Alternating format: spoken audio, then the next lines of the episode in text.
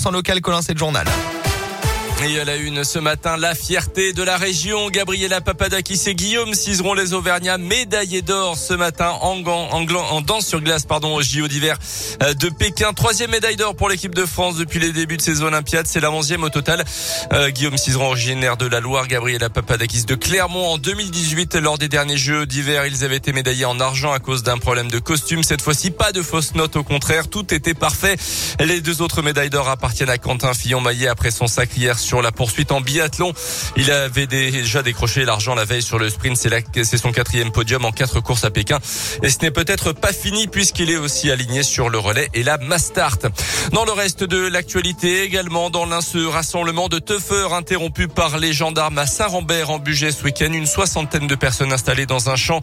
L'intervention des militaires s'est déroulée dans le calme selon le progrès. Aucune nuisance déclarée. Le propriétaire du champ n'a d'ailleurs pas porté plainte. Une vingtaine de maisons de retraite vont bientôt être contrôlés dans la région. C'est à la suite de l'affaire Orpea. Ils ont été ciblés sur la base d'un faisceau d'indices relatifs à la situation de l'établissement et notamment les signalements d'événements indésirables graves de professionnels ou des réclamations d'usagers.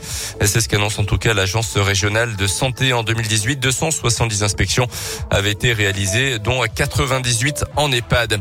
Un Clermontois de 87 ans victime d'un escroc. Ces derniers jours, l'homme s'est présenté à son domicile en se faisant passer pour un policier. Il est parvenu à rentrer et déroger dérobé 50 euros avant de prendre la fuite. Mais la victime s'en est rendu compte et le voleur a pu être interpellé quelques heures plus tard. Il faisait l'objet d'une fiche de recherche dans la Loire pour des faits similaires.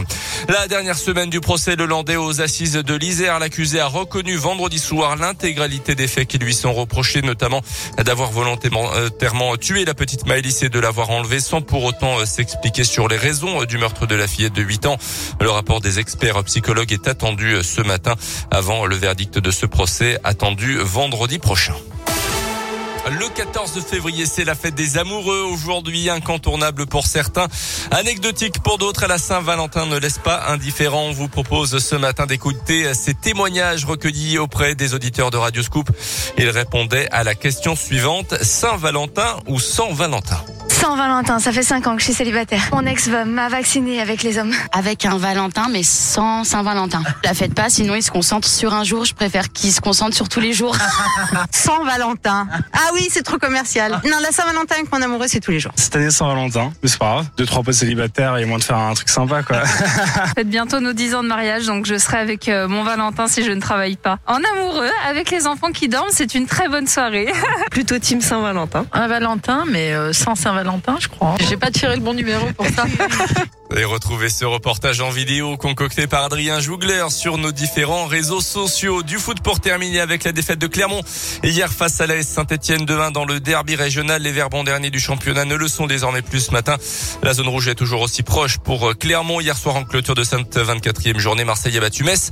Les Olympiens recevront d'ailleurs le Clermont Foot. Ça sera dimanche prochain lors de la prochaine journée.